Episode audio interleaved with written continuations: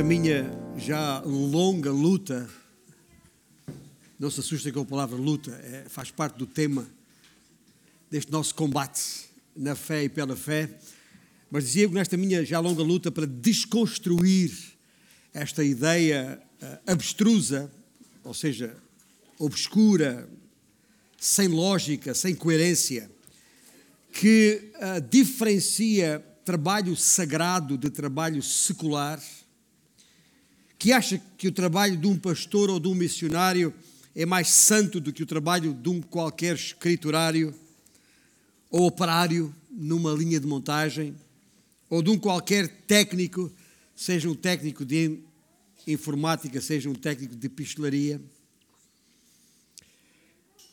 Eis que chegamos a um texto bíblico ah, aqui na nossa primeira epístola de Paulo a Timóteo, que temos vindo a desenvolver há já alguns meses.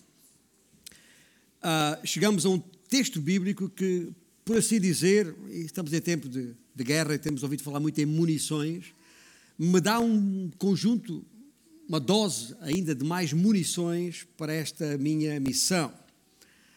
É claro que há óbvias diferenças quanto às características técnicas uh, de execução de qualquer uh, profissão, de cada uma delas, é claro. Elas estão diferenciadas entre si mesmo, têm características diferentes. Porém, uh, quanto ao propósito de agradar a Deus, para a sua glória, não há diferença nenhuma entre elas. Quando um exército entra em ação, há uma diferença de função entre a cavalaria ou a artilharia ou a infantaria. Sabemos isso. Que cada uma dessas ah, ah, especialidades ou, ou armas requerem armamento diferente, treinamento diferente. É um facto. Mas o objetivo é o mesmo. E, e a missão de cada um tem rigorosamente a mesma razão de ser. Ai daquele que achar que o seu serviço é mais importante do que o do outro. Quando neste combate na fé e pela fé, alguém pensar que a função de pastor ou do pastor é, é mais santa e importante do que a de qualquer outro irmão, seja qual for a sua profissão, já começamos a perder esta nossa guerra. Enquanto soldados no exército de Cristo. Na última parte desta segunda, aliás, desta primeira uh, uh, carta a Timóteo, que temos vindo a expor, domingo após domingo, desde o primeiro domingo de abril, pouco depois da, da Páscoa, não sei se se recordam disso, mas aqui nesta última parte desta epístola, o apóstolo apresenta um conjunto de instruções a, a membros, aos membros da igreja, que têm a ver com os deveres inerentes às suas diferentes profissões e diferentes funções e ou posições no contexto das suas ou da sua atividade laboral. Vamos ler os primeiros dois versículos em 1 Timóteo capítulo um, 6, um, onde estamos agora. 1 Timóteo capítulo 6, vamos, vamos ler os primeiros uh, versículos todos os, os servos que estão debaixo de jugo considerem dignos de toda a honra o próprio Senhor, para que o nome de Deus e a doutrina não sejam blasfemados. Também os tem Senhor fiel, não o tratem com desrespeito, porque é irmão.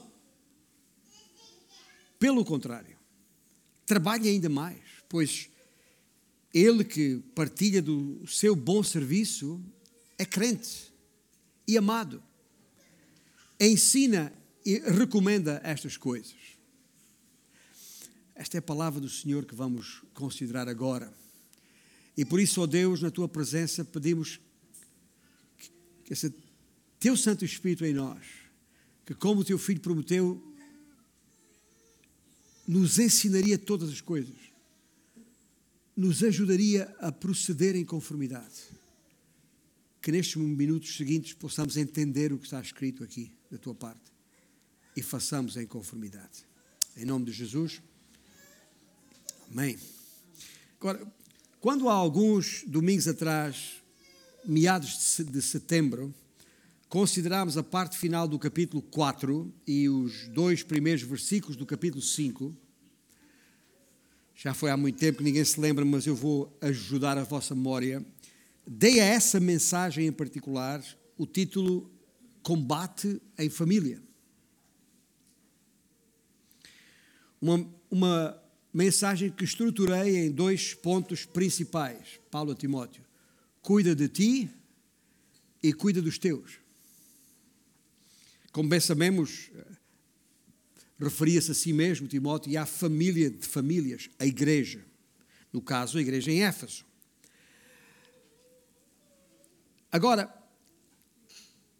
no seio de uma família de famílias, como aqui a nossa igreja, há diferentes pessoas, obviamente, com diferentes idades, diferentes etnias, diferentes estados civis, diferentes estatutos sociais, diferentes formações e diferentes profissões. E como sublinhei então, o apóstolo não varre as diferenças para debaixo do tapete. Não faz isso. Não discorre como se fôssemos todos iguais. Mas em nenhum momento desvaloriza qualquer delas, nenhuma só que seja. Pelo contrário, deixa bem claro a devida importância que cada uma delas tem. Mas há diferenças cujo reconhecimento não pode ser tabu. Há distinções que não se podem ignorar, que não se compadecem com hipocrisias, tipo politicamente correto ou uh, o faz de conta. Timóteo diz, aliás, Paulo diz a Timóteo inequivocamente: Timóteo, há diferentes, há evidentes diferentes pessoas e diferenças das pessoas na igreja, e eu vou enunciá-las e vou distingui-las e dizer-te o que é que tens que fazer em função disso mesmo.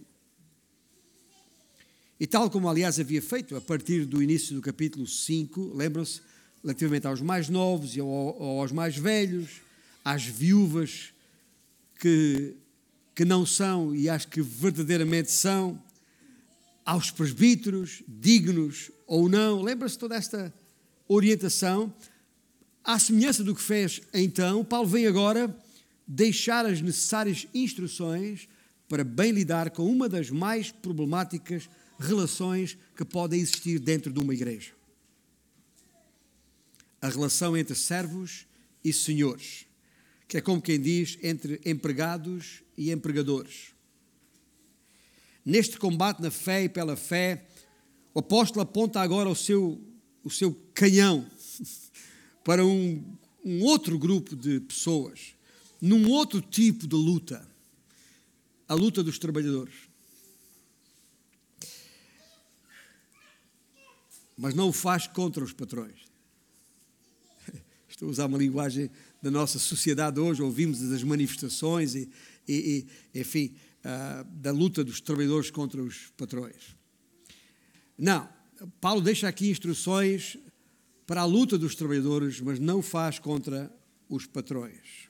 Isto não tem nada a ver com aquelas greves e aquelas manifestações dos mais variados quadrantes da sociedade que estão sempre presentes nos órgãos de comunicação social. Mas o canhão que Paulo aponta sobre os trabalhadores em luta, e já agora este é o título que eu dei à mensagem de hoje, trabalhadores em luta, é arma muito mais viva, muito mais eficaz que o mais forte canhão de água que os, uh, as forças militares ou militarizadas possam lançar sobre alguém. Estou a falar da palavra de Deus. Paulo começa com a palavra, este nosso texto uh, que há pouco uh, lemos, começa com a palavra todos. Afinal, somos ou não todos trabalhadores na mesma seara? Estou a, a, a lembrar-me das palavras de, de Paulo naquela mesma primeira epístola aos Coríntios, mas ainda no capítulo, e naquele mesmo capítulo 3, um pouco mais adiante dos versículos que lemos sobre o sermos carnais ou não, ele dá um exemplo dessa carnalidade, que é a ideia de que na igreja uns eram de Apolo, outros eram de Paulo e não sei o que mais. Havia divisão, havia, como disse, partidos entre, entre si. Eu aqui ou tu aí, tu empregado e eu empregador. Afinal de contas, aquela pergunta que Paulo coloca nestes versículos é Paulo ou Apolo? Uma pergunta que vale milhões. Né? Ou melhor, cuja resposta vale milhões. E a resposta de Paulo é simples: todos. Todos. Estes versículos, por alguma razão, não contêm instruções específicas para, para os senhores, para os empregadores. Não sabemos por que razão, mas é um facto e vamos considerar a palavra tal como ela está aqui. Podemos supor, podemos supor, talvez não houvesse patrões na igreja de Éfeso. Ou talvez houvesse e estavam bem, estavam em ordem, não precisavam de ouvir instruções nenhumas. Estavam a fazer de acordo com a palavra de Deus. É uma situação idêntica àquela que eh, acontece ah, na epístola de Paulo a Tito, a propósito da igreja em Creta. Também ali ele dá instruções aos empregados, aos servos, não dá instruções aos empregadores, aos patrões. Não sabemos porquê. Ah, é, e, e, e, aliás, Pedro, o apóstolo Pedro, na sua primeira epístola, capítulo 2, é, é a mesma coisa, tem uma série de exortações aos, empregado, aos empregados, aos servos. Agora, através de muitos dados históricos que temos à disposição, sabemos que o número de servos ou escravos, também chamados assim, à época, no Império Romano, era um elevado. Os historiadores falam em cerca de 60 milhões. Muita gente. E também sabemos, pelos dados históricos, que muitos deles abraçaram a fé se converteram a Cristo. E talvez por isso era um motivo de preocupação no coração de, de Paulo. E por isso ele não, não deixa os seus créditos por mãos alheias e deixa-nos bastante informação a este respeito, quer nas epístolas, aliás, em várias epístolas. Eh, estou a pensar em 1 Coríntios 7, estou a pensar em Gálatas 3, estou a pensar em Efésios 6, eh, estou a pensar em Colossenses 3. Toda aquela pequena carta a Filemon é neste contexto. De qualquer forma, penso ser legítimo dizer que o que Paulo escreve nestas epístolas ditas pastorais se pode aplicar a qualquer trabalhador hoje. Qualquer um que trabalha por conta de outrem, seja um privado ou o Estado. Assim, o apóstolo volta a instar sobre a necessidade não só de ensinar e pregar estas instruções à igreja, mas de adotar as medidas certas e as atitudes adequadas para que o resultado dessa relação surta os devidos efeitos, que é como quem diz, ah, seja como acabamos de, de ler a, na parte final deste versículo 21, para que o nome de Deus e a doutrina não sejam blasfemados. Portanto, está, estamos juntos aqui ou não? Esta é a razão de ser. Tudo aquilo que Paulo aqui escreve, as instruções que ele deixa à igreja, tem esta, este objetivo, tem esta razão de ser. E por isso, uh, uh, vamos di dividir também este nosso texto em, em, em duas partes. Vamos estruturá-lo em duas partes. Uma primeira parte com respeito à honra. Um, e isto no caso de ter um patrão descrente. Porque o texto que Paulo escreve, ele tem palavra para os dois casos. Para se, se tu tens um patrão descrente ou se tens um patrão crente. E vamos considerar isso. Primeiramente, uh, todos aqueles que estão debaixo de jugo consideram, consideram dignos de toda a honra o próprio Senhor. A atitude aqui requerida, quanto a mim, é muito clara. O motivo, como já disse, não podia ser mais claro para que o nome de Deus e a doutrina não sejam blasfemados. Blasfemar significa dizer mal. Ah, por outras palavras, a maneira como trabalhas ah, está diretamente relacionada com a, a, a percepção que as pessoas à tua volta terão a respeito de Deus e do Evangelho. Ou seja, se o teu desempenho no trabalho desonrar o teu empregador, isso trará censura e descrédito para o nome de Deus e para o Evangelho de que és embaixador. As pessoas à tua volta dirão: ah, afinal, que, que Deus é esse que dizes ter. Afirmas servir esse teu Deus que declaras ser bom, mas aquilo que eu vejo na tua vida pouco ou nada tem de bom. Não és tu que dizes que a, a mensagem que pregas é transformadora? Já te conheço há vários anos, ainda não vi transformação nenhuma na tua vida. Percebem? Este tipo de reação, mesmo que a pessoa não diga, pensa. O que estou a tentar dizer é, é, aquilo que já todos sabemos. A maneira como vivemos é vital, é crucial nesta questão da proclamação do Evangelho. É, aquela velha máxima que todos conhecemos: ah, falas, falas bem, mas não me alegras. Não, é? não sei se já ouviu essa expressão aqui em Portugal. Falas bem, mas não me convences. E essa expressão tem aqui plena aplicação. O nome de Deus é blasfemado nestes casos. Isto é uma coisa, só a ideia em si, é, em si mesma é horrenda. É aquela ideia que Isaías expressou lá no, no, no, seu livro, no capítulo 52, quando ele, quando ele diz: Diz o Senhor, o meu nome é blasfemado incessantemente todo dia. Por isso o meu povo saberá o meu nome, portanto, naquele dia saberá que sou eu quem fala. Eis-me aqui. E depois é, é, neste contexto, logo a seguir, que o, o profeta diz que formosos sobre os montes os pés do que anuncia as boas novas, que faz ouvir a paz, que anuncia coisas boas, que faz ouvir a salvação, que diz a Sião: Deus reina aqui. Está a ver? A relação entre o exemplo do povo, que no caso era mau, e que, e que porque blasfemava, levava as pessoas a blasfemar do nome do Senhor, a relação que isto tem com a proclamação do Evangelho é evidente. É a mesma ideia que Paulo reproduziu aos romanos, quando escrevendo aos Romanos, lá no, no capítulo 2, uh, ah, e que aqui é uma clara acusação aos judeus, pois, como está escrito, referindo-se a Isaías, o nome de Deus é blasfemado entre os gentios, ou seja, aqueles que não são povo, uh, uh, os de fora, né? o nome do Senhor é blasfemado por vossa causa. Espero que, que, E isto não, não pensemos apenas no povo de Israel, nos judeus, na, na, na, na oliveira boa. E agora estou aqui a citar Paulo naquela mesma epístola aos Romanos, mas no capítulo 11, nós que somos a oliveira brava, fomos enxertados nessa oliveira boa. A responsabilidade é a mesma. Não nos podemos desligar disto. Os servos ou trabalhadores por conta de outrem devem considerar os seus senhores ou empregadores como dignos de toda a honra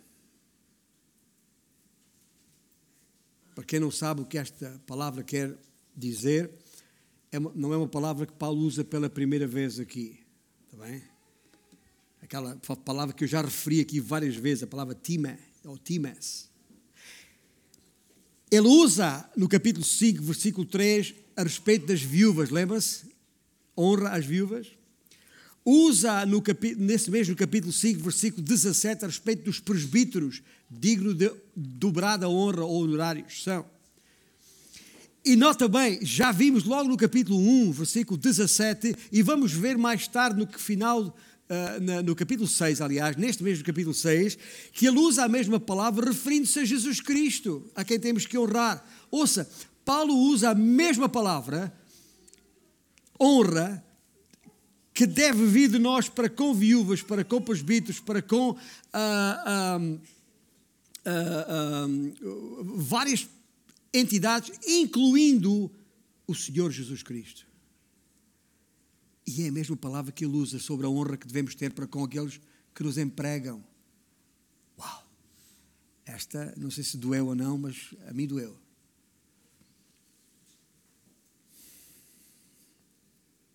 Se o teu patrão é tão mau que não consegues encontrar uma única razão para o honrar, deixa-me dar-te esta. O teu patrão é uma autoridade instituída por Deus. Ele o colocou naquela posição. Por isso é, é que essa atitude certa por parte do empregado que professa a sua fé no Deus Altíssimo e propaga a sua doutrina, essa sua atitude de, de desonra para com o seu patrão acabará por desonrar a Deus. E isso é blasfémia. Na, no, uh, estava a ler o, o comentário que o, o, irmão nosso da igreja de Inglaterra, eu não o conheci pessoalmente, aliás, nem podia, ele morreu pouco tempo antes de eu ter nascido, mas é um, um autor de muitos livros do, um, do século XX, e, e que no seu comentário a esta mesma epístola, ele contou a história, a história de um, de um certo jovem cristão no seu emprego, que durante a ausência do seu patrão, em tempo de almoço, uh, foi abordado por um vendedor. Um vendedor que procurou a todo custo convencê-lo a, a proceder a uma transação comercial, no mínimo duvidosa. No mínimo duvidosa. E aquele vendedor insistiu com, com o jovem, uh, dizendo: vá, vá, lá, homem, vá. Só, só tens a ganhar com isto e, e, e, e o dono nem está aqui para ver. Ao que o jovem terá respondido, apontando o seu dedo indicador para o alto: Peço desculpa, mas o meu dono está sempre presente. É uma história simples, é verdade, mas ilustra e um, um, eu sei que no versículo que lemos ali, é, tem ali aquela expressão, aqueles que estão debaixo do jugo, parece uma expressão forte. Alguns intérpretes entendem que esta frase uh, se referia apenas aos uh, empregados, uh, aos, aos servos que estavam ou estão a ser oprimidos mas olhando o contexto e toda a, passagem, não encontro razões para pensar que Paulo não tem em mente todos os trabalhadores e não apenas aqueles que são maltratados ou oprimidos. E muito embora sem grandes detalhes, eu, eu devo aqui abrir um brevíssimo parênteses para referir, e talvez nem todos tenham consciência disso, que o sistema de escravatura a que aqui nos referimos, apesar de abominável, qualquer sistema de escravatura é abominável, não deve ser confundido com o sistema esclavagista, e estou a usar uma palavra diferente propositadamente, o sistema esclavagista perpetrado, por exemplo, pelos europeus, onde os portugueses estiveram na primeira linha disso, uh, que levaram cativos muitos povos africanos uh, como mera mercadoria, uh, transacionável para muitas partes do mundo, principalmente as, as Américas. E este, este sistema que aqui falamos, no, no, contexto bíblico, apesar de desumano na mesma e opressivo, não deve ser comparado com aquele sistema racista uh, que bem conhecemos, principalmente na história dos Estados Unidos, que chega mais até nós. Uh, no primeiro século, a, a esperança de emancipação do escravo não era um mero sonho, podia acontecer uh, mediante mérito próprio, de, de, de trabalho, uh, qualidade, o, o, o, o, Senhor podia dar liberdade ao seu servo.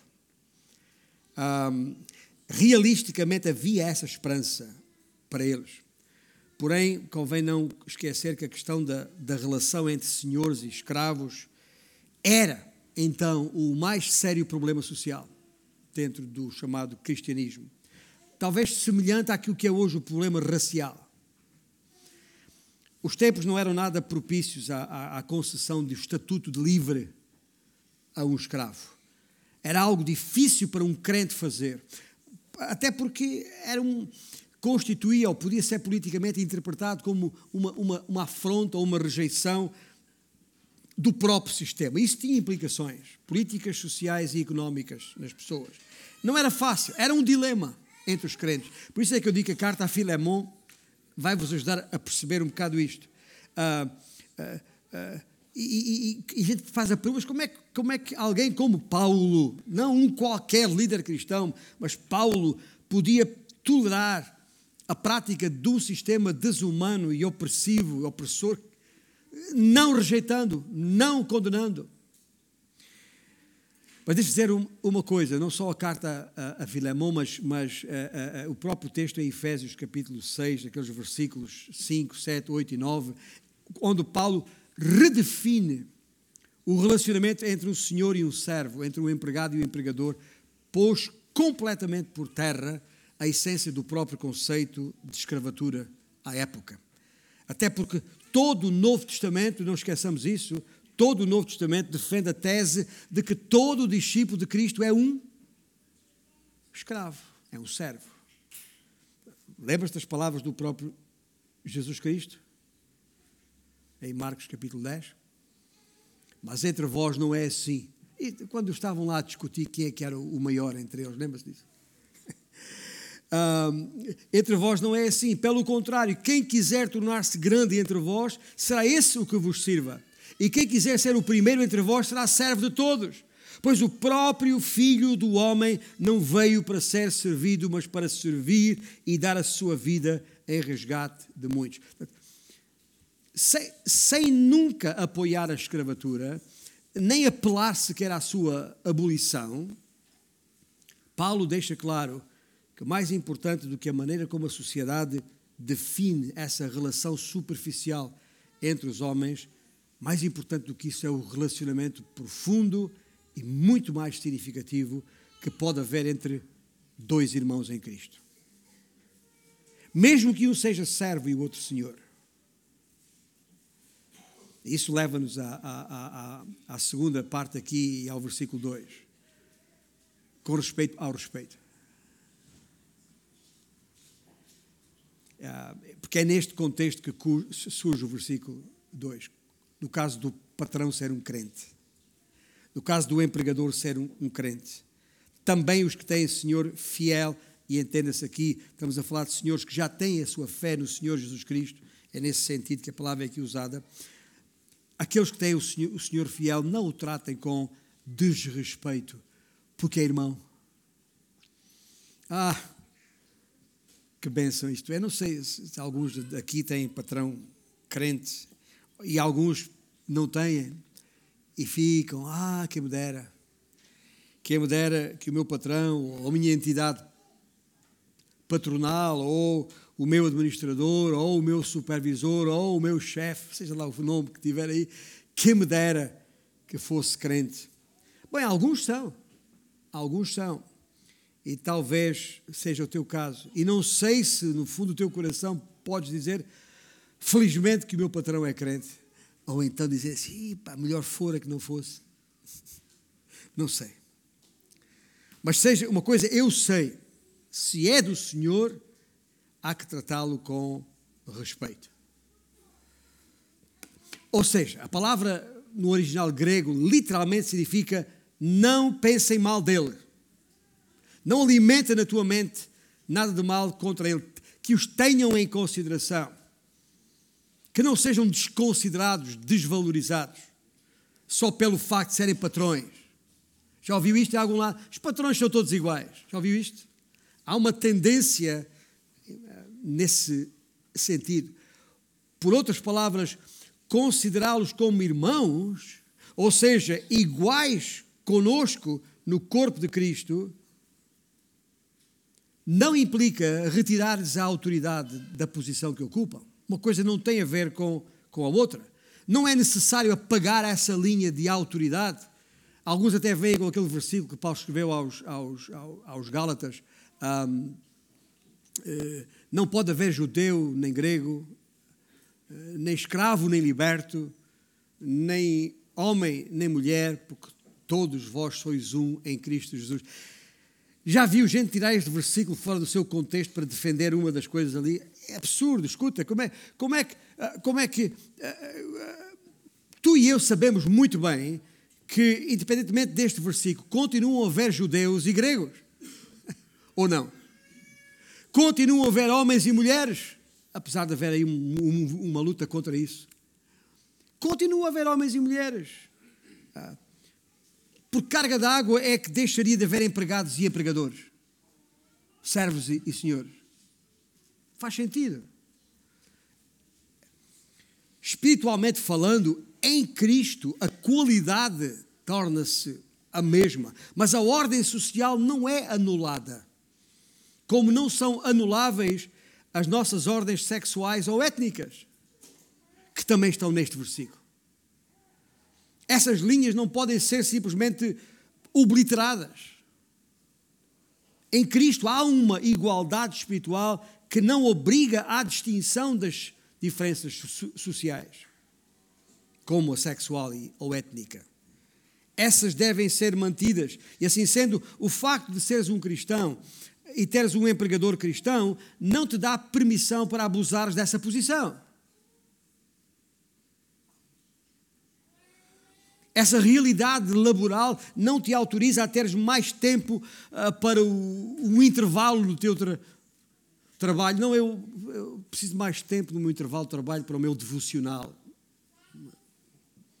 Os outros vão fumar um cigarro, mas eu, eu preciso mais tempo para o devocional. Nem tenho que apresentar justa causa para chegar tarde ao, ao trabalho, ou nem ires ao trabalho sequer, porque a tua igreja tem uma conferência especial a que não queres faltar ou te desleixares na execução do teu trabalho ah, com aquela alusão de que Deus terá colocado no teu coração para não fazeres mais hoje, porque ah, ah, precisas passar mais tempo com a tua família. Já ouviu isto de algum lado? Esqueça lá isso. Ou, ou, ou, ainda, há quem use até o nome do Senhor em vão, diz: Ah, o Espírito Santo falou ao meu coração para. Uh, neste momento, no meu local e horário de trabalho, deixar de trabalhar para orar. Tudo isso não passará de meras e tolas desculpas. Isso seria desrespeitar o seu irmão, patrão.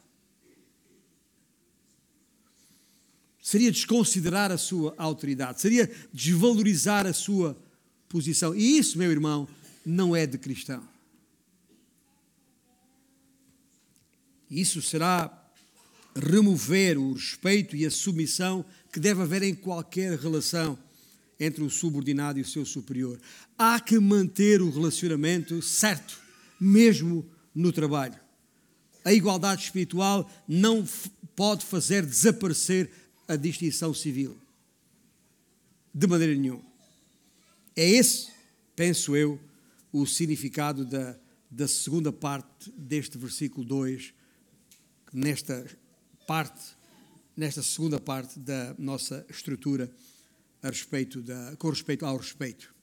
Quando, que, é, que é quando a instrução de Paulo vai mais longe, quando ele diz, pelo contrário, escuta, escuta bem, pelo contrário, trabalhe ainda mais. Se o teu patrão é um crente, trabalhe ainda mais, pois ele que partilha do seu bom serviço é crente amado. Ou não, digo eu. Não, Paulo. E não porque o servo possa retirar daí qualquer benefício para si mesmo, como alguns pensam ou acham. O beneficiário do serviço que está aqui em causa é um irmão ou uma irmã em Cristo. E qualquer comportamento desrespeitoso ao serviço de menor qualidade tornava-se ainda mais grave e inaceitável. Não deixa de ser curioso o facto do Novo Testamento não dar grande relevo a este tema da escravatura. Não dá. Repito, sem dúvida, um, um, uma prática abominável, repugnante e odiosa. Que fique claro isso, não estou a favorecer isto. Mas, para efeitos de discussão no Novo Testamento, é um não assunto. O que realmente é importante, e, e, aí sim, a isso sim é dado necessário destaque, é a maneira como o Espírito de Cristo foi premiando e transformando os corações dos homens e mulheres envolvidos. Outra vez, reporto para a epístola, a pequena carta a Filemão. Fossem servos ou senhores. É isso que deve ser ensinado e recomendado. Esta última frase neste nosso texto é paradigmática nesse sentido. Quando Paulo sublinha, ensina e recomenda estas coisas. É isso que eu estou a fazer, meus irmãos. E não posso falar de outra maneira.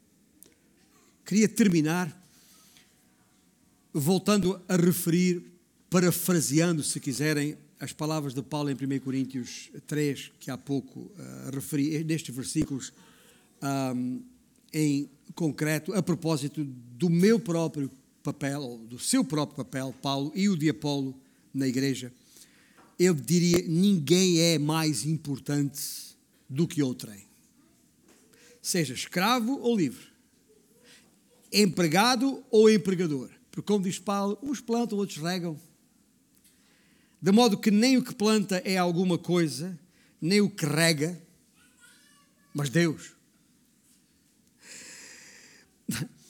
Não é mais importante o trabalhador do que o patrão, mais importante o empregador do que o, o empregado. Porque o que planta é um e o que rega, o que planta e o que rega são um. É Deus que dá o crescimento.